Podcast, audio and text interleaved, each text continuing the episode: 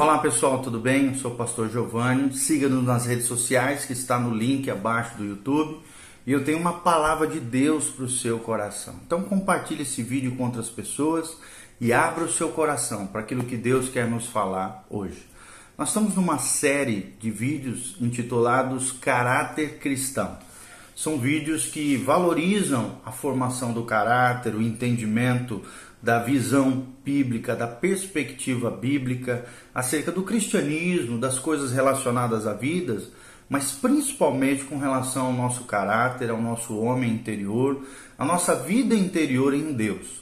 Quais são os frutos do verdadeiro cristianismo, né? Qual é como é, como é que eu posso saber se realmente eu tenho os frutos do espírito, se eu tenho as virtudes de Deus, se eu sou um verdadeiro cristão? E hoje nós vamos começar com o pilar, né, mestre, o fundamento para aquilo que nós vamos falar nos demais vídeos dessa série sobre as, os, o caráter cristão, que é um tema muito importante, muito relevante para o seu e para o meu coração, que é a questão da fé genuína, a fé genuína ou a fé legítima, a fé verdadeira. E nós vamos falar um pouquinho mais sobre isso. Então, de modo geral, a fé ou a confiança está na base do modo de viver de cada pessoa. Bebemos águas por várias razões e confiamos que ela, por exemplo, tenha sido devidamente tratada. Confiamos que o alimento que compramos no supermercado ou aquilo que comemos num restaurante não esteja contaminado. Rotineiramente sacamos ou depositamos cheques, mesmo que o papel no qual foram escritos não tenha nenhum valor intrínseco, ou seja, embutido neles. Colocamos também a nossa segurança na confiabilidade da empresa ou pessoa que emitiu aquele determinado cheque. Algumas vezes nos submetemos ao bisturi de um cirurgião, embora não tenhamos nenhuma especialização em procedimentos médicos. Todos os dias, preste atenção, exercitamos uma fé inata ou seja, que está em nós, embutida em nós, em algo ou em alguém.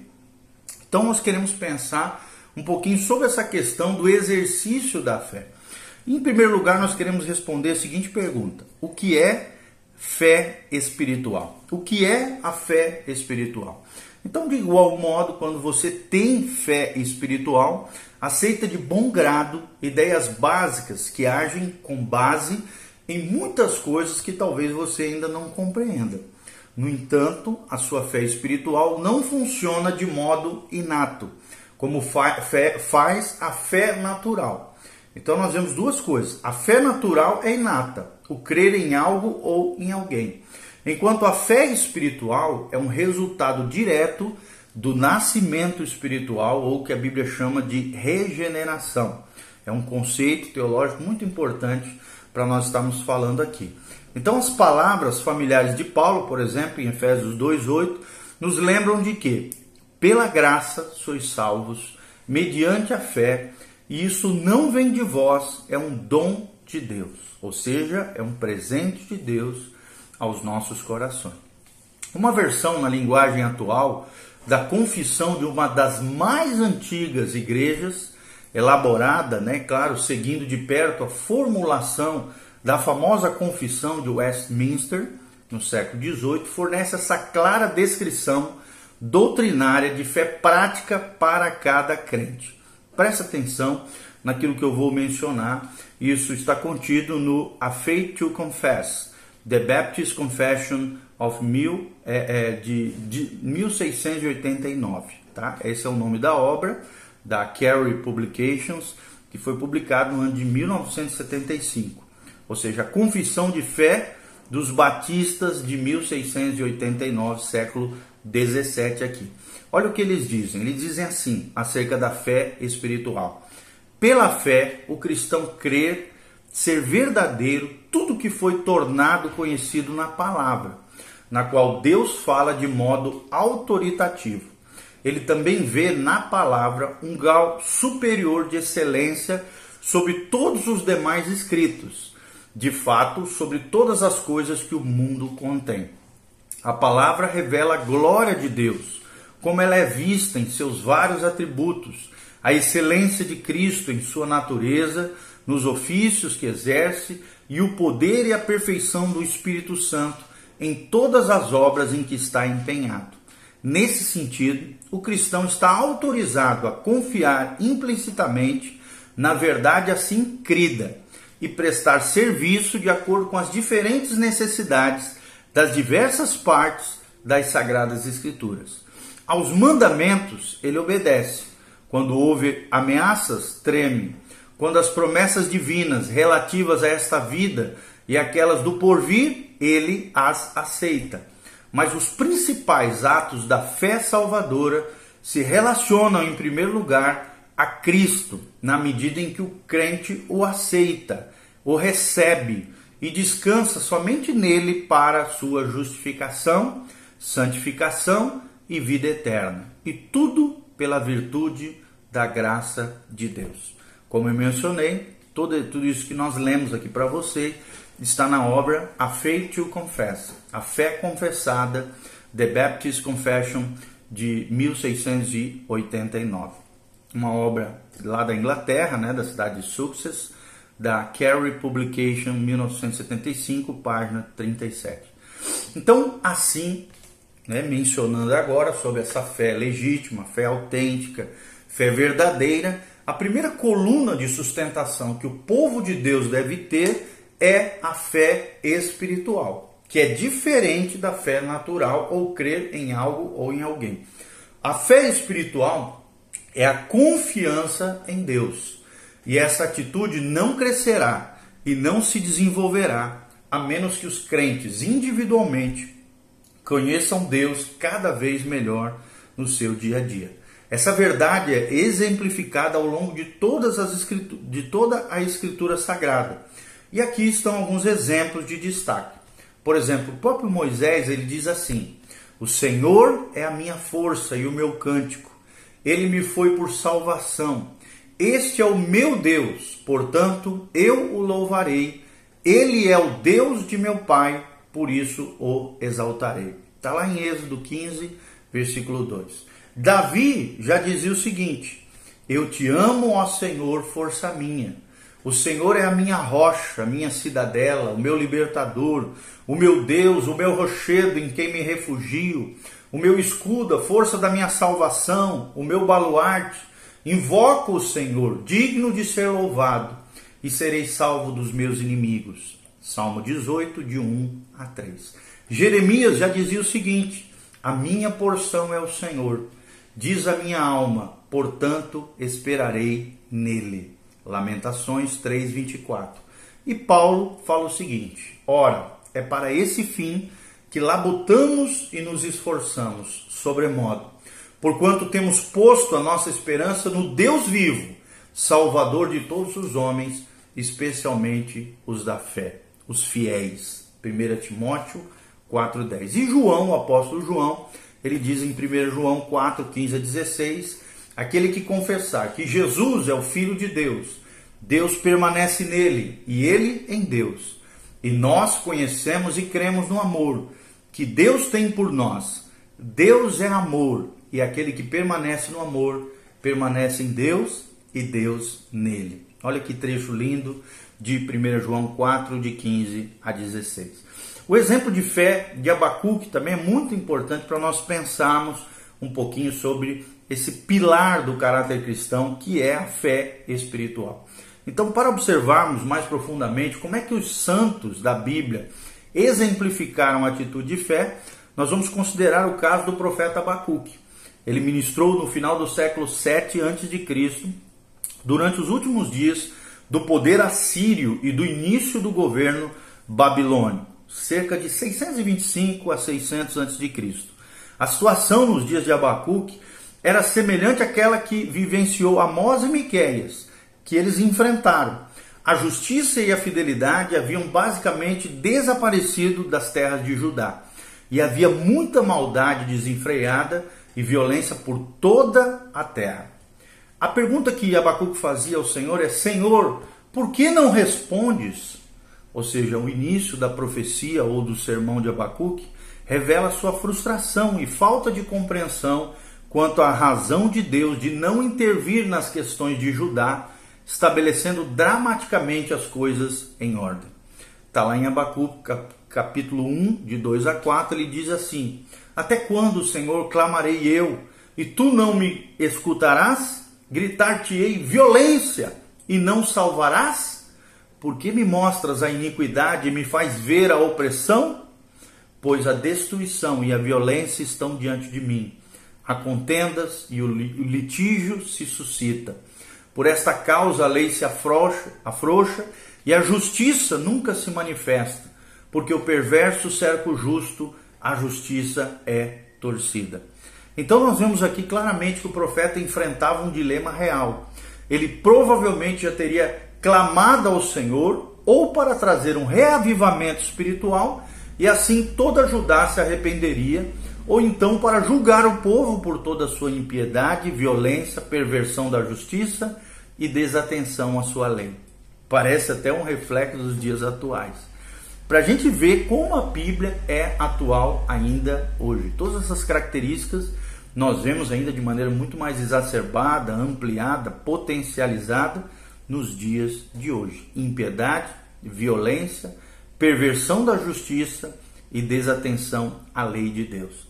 No entanto, Deus não estava fazendo nenhuma coisa nem a outra.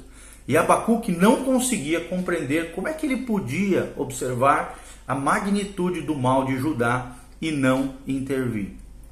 E aí a pergunta que surgiu no coração de Abacuque é: por que os caldeus, Senhor? Porém, na passagem seguinte, Deus dá a mais surpreendente, surpreendente e inesperada resposta a Abacuque relatada no livro de Abacuque, do capítulo 1, de 5 a 11.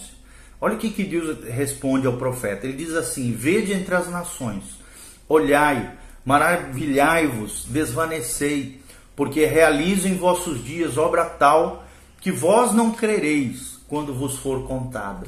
Pois eis que suscito os caldeus, nação amarga e impetuosa, que marcham pela largura da terra para apoderar-se de moradas que não são suas. Eles são pavorosos e terríveis e criam eles mesmos o seu direito e a sua dignidade. Os seus cavalos são mais ligeiros que os leopardos, mais ferozes do que os lobos ao anoitecer. São os seus cavaleiros que se espalham por toda parte. Sim, os seus cavaleiros chegam de longe, voam como a águia que se precipita a devorar. Eles todos vêm para fazer violência, e o seu rosto suspira por seguir avante, e eles reúnem os cativos como areia. Eles escarnecem dos reis, os príncipes são objetos do, do seu riso. Riem-se de todas as fortalezas, porque amontoando terra as tomam. Então passam como passa o vento e seguem, e fazem-se culpados, e este cujo poder é o seu Deus. O que, que nós vemos através desse trecho bíblico? Que a revelação de Deus apenas intensifica a perplexidade do profeta Abacuque. Porque não era o que ele esperava ou o que ele queria ouvir. Como o Senhor, aí surge uma pergunta aqui: como o Senhor poderia usar os caldeus, um povo ímpio, um povo infiel, um povo pagão e mais pecadores do que os judeus, para julgar e punir o seu povo da aliança é a pergunta que fica aqui.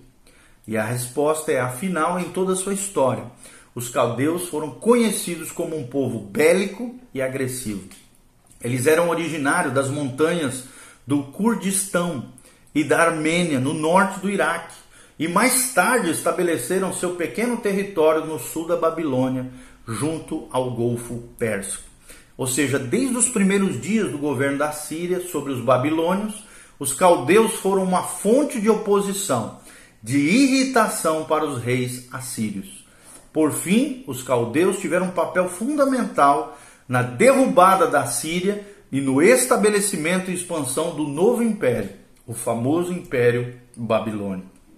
Os caldeus não adoravam nada certo, as suas proezas militares e estavam seguramente prontos para amontoar entulho para capturar a cidade de Jerusalém.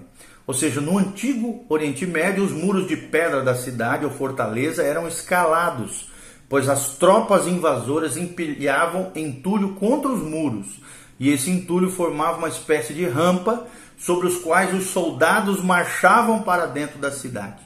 Os caldeus eram pecadores, egoístas e cruéis. E Abacuque não conseguia entender como é que Deus pôde escolher um povo muito pior do que Judá para ser o agente para a correção do seu povo. Como é que nós podemos solucionar esse dilema à luz da palavra de Deus? Ou seja, o intrigante dilema de Abacuque definitivamente não poderia ser resolvido com a sabedoria humana. Por não entender o plano de Deus, o profeta confiou em sua teologia. Quando ele diz em Abacuque 1,12, ele diz: Não és tu desde a eternidade, ó Senhor meu Deus, ó meu santo, não morreremos? Ó Senhor, para executar juízo puseste aquele povo. Tu, ó rocha, o fundaste para servir de disciplina. Ou seja, no auge da sua confusão. Abacuque, né, quando estava afundado na areia movediça do seu dilema e percebendo que por si só não poderia responder seus questionamentos, o profeta sabiamente apela para o que sabia ser verdadeiro a respeito de Deus. Primeiro, ele reconhece que Deus é eterno e existe desde a eternidade e existirá para todo sempre. Ou seja, Abacuque relembra que os problemas enfrentados por ele e pela nação eram apenas parte de um curto período de tempo na história mundial. O Senhor era muito maior do que qualquer breve momento de tempo, com seus problemas e tudo aquilo que ele passava. Ele sabia o tempo todo como cada coisa se encaixava no plano eterno de Deus. O profeta então sublinhava suas palavras iniciais, dirigindo-se a Deus como o seguinte: Ó Senhor, meu Deus, ó meu santo. Ou seja, o termo para Senhor aqui é a palavra hebraica Adoni, que significa soberano, legislador. Abacuque sabia que Deus era e é responsável por todas as circunstâncias. Ele é onipotente e nada nunca foge do seu controle. Além disso, Abacuque reconheceu que Deus é santo, ele não erra e executa perfeitamente seus planos. Abacuque precisava encontrar uma base espiritual firme no seu entendimento de que Deus é e do que ele faz. Portanto, ele poderia reassegurar-se de que não morreremos. Ele sabia que Deus permaneceria fiel e não destruiria Judá, já que ele teria de cumprir a promessa da aliança feita com Abraão a qual garantia um reino, um futuro e uma salvação. Abacuque vê aqui a fidelidade de Deus e a sua pessoa nas palavras finais do versículo 12. Ó Senhor, para executar juízo puseste aquele povo, os caldeus, tu, ó rocha, os, os fundastes para servir de disciplina. Então ele aceita que nós vemos o profeta aqui aceitando, à luz da palavra de Deus, o fato de que Deus era puro demais para aprovar ou justificar o mal, e que seus olhos jamais poderiam observar favoravelmente a maldade. Portanto, havia determinado punir o povo de Judá e soberanamente escolher os caldeus para executar essa punição, essa disciplina. Embora o profeta Abacuque não tivesse escolhido aquele método de julgamento, ele podia dizer agora com maior segurança de fé do que antes: Eu vejo e aceito o que está acontecendo. Segundo lugar, é muito importante a fé resumida e aplicada na vida de Abacuque.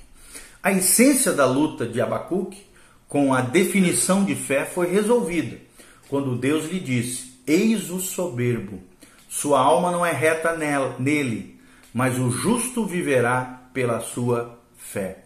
Abacuque 2,4 e essa frase ecoou por todas as eras, por todos os tempos. O justo viverá pela sua fé.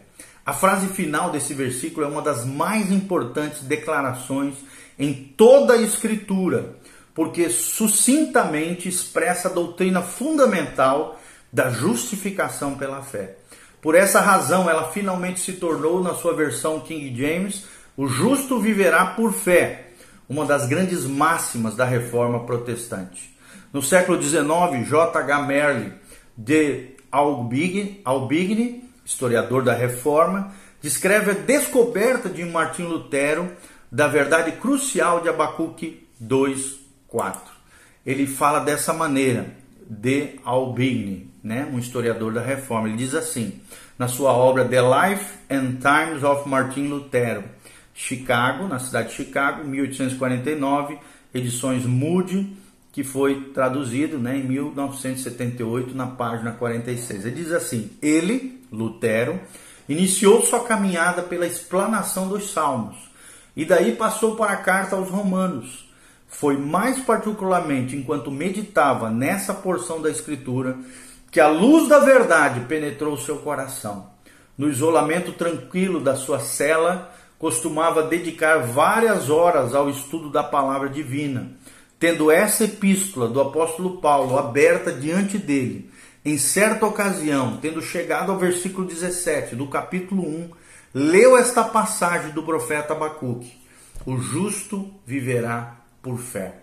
Esse preceito golpeou e há então para o justo uma vida diferente daquela dos outros homens. E esta vida é o dom da fé. Ele recebeu essa promessa dentro do seu coração, como se o próprio Deus a tivesse colocado lá, desvendando a ele o mistério da vida cristã e aumentando essa vida no seu interior.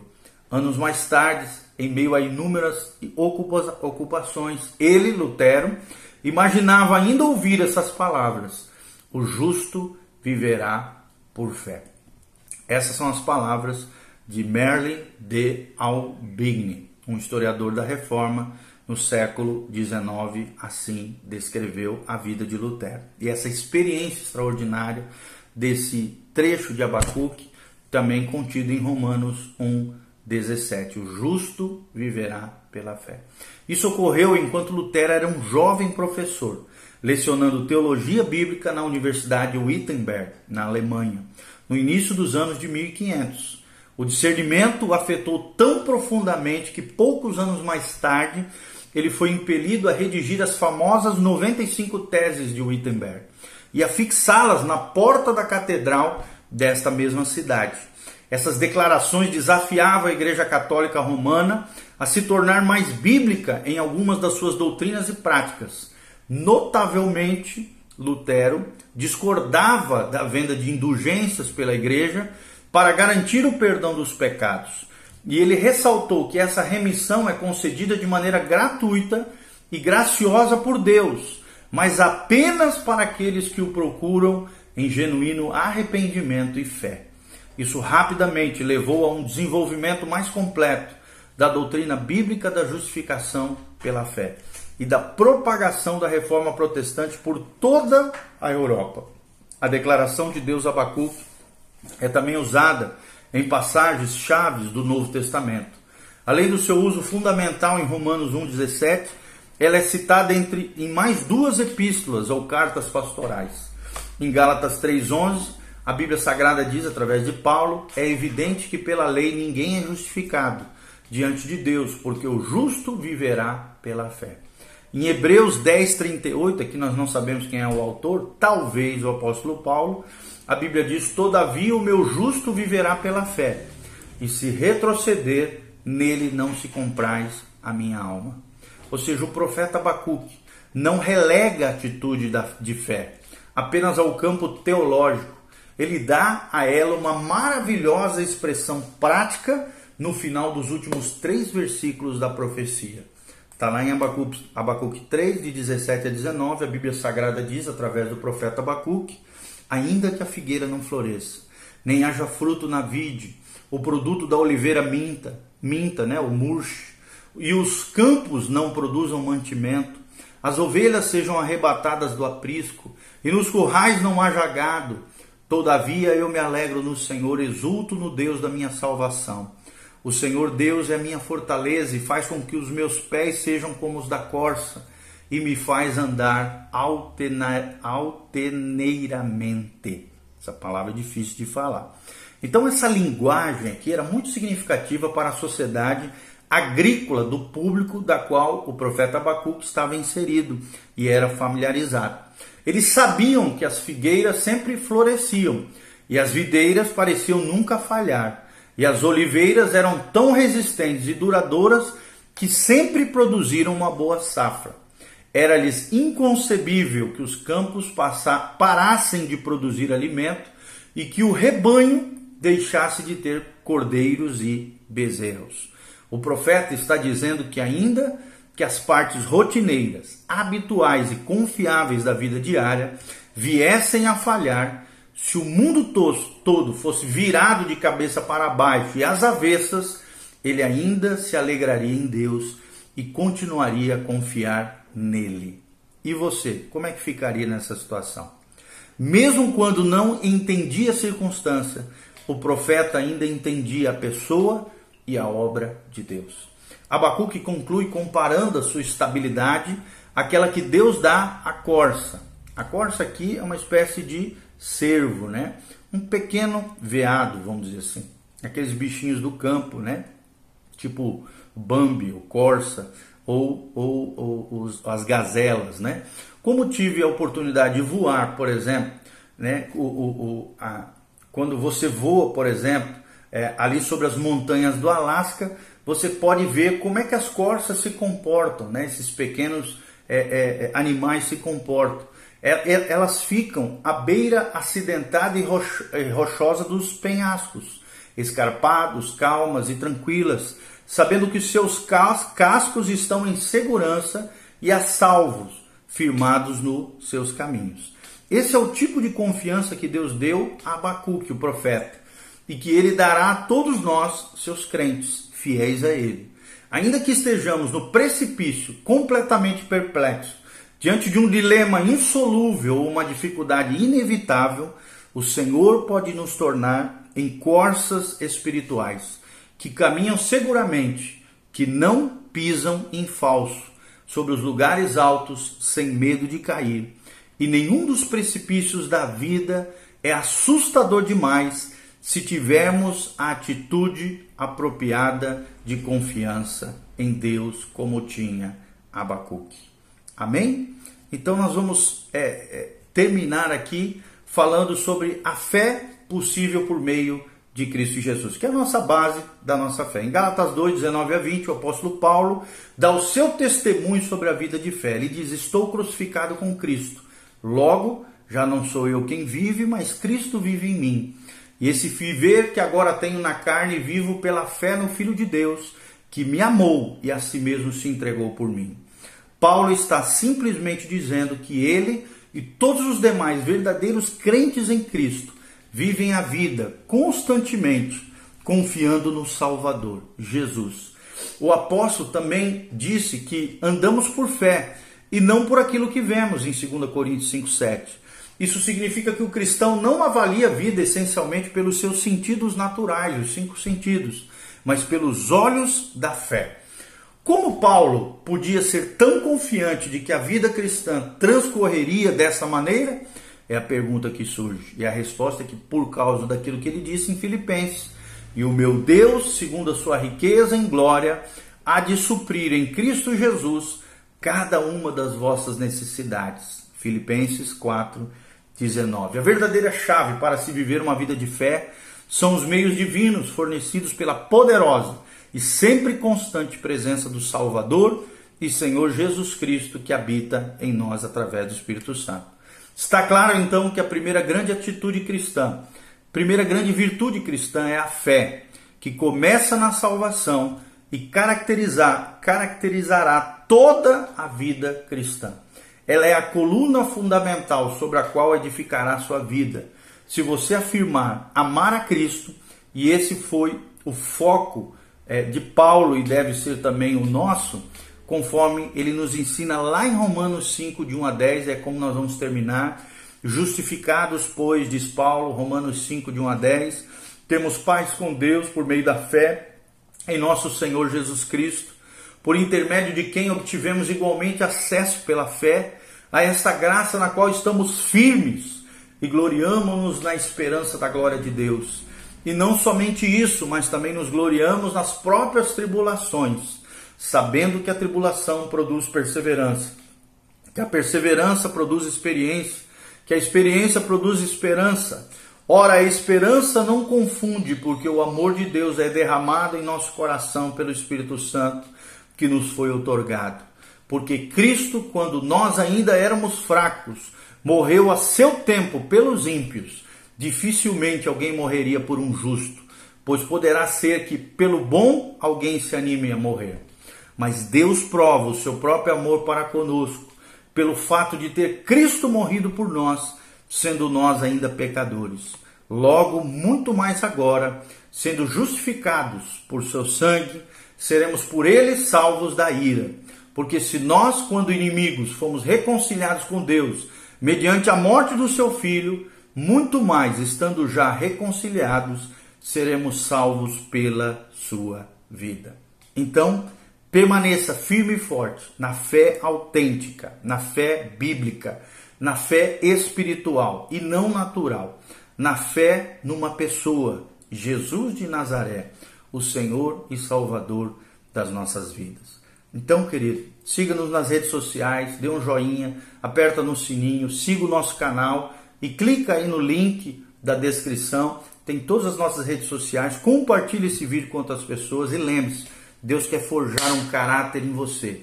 O caráter e o primeiro caráter, do, da do, primeira virtude cristã é a fé espiritual, a fé legítima, a fé autêntica, a fé na pessoa bendita de Jesus de Nazaré. Lembre-se das palavras de Abacuque: o justo viverá pela fé. Que você viva na fé, pela fé, através da fé, para a glória de Deus, nosso Senhor e Salvador.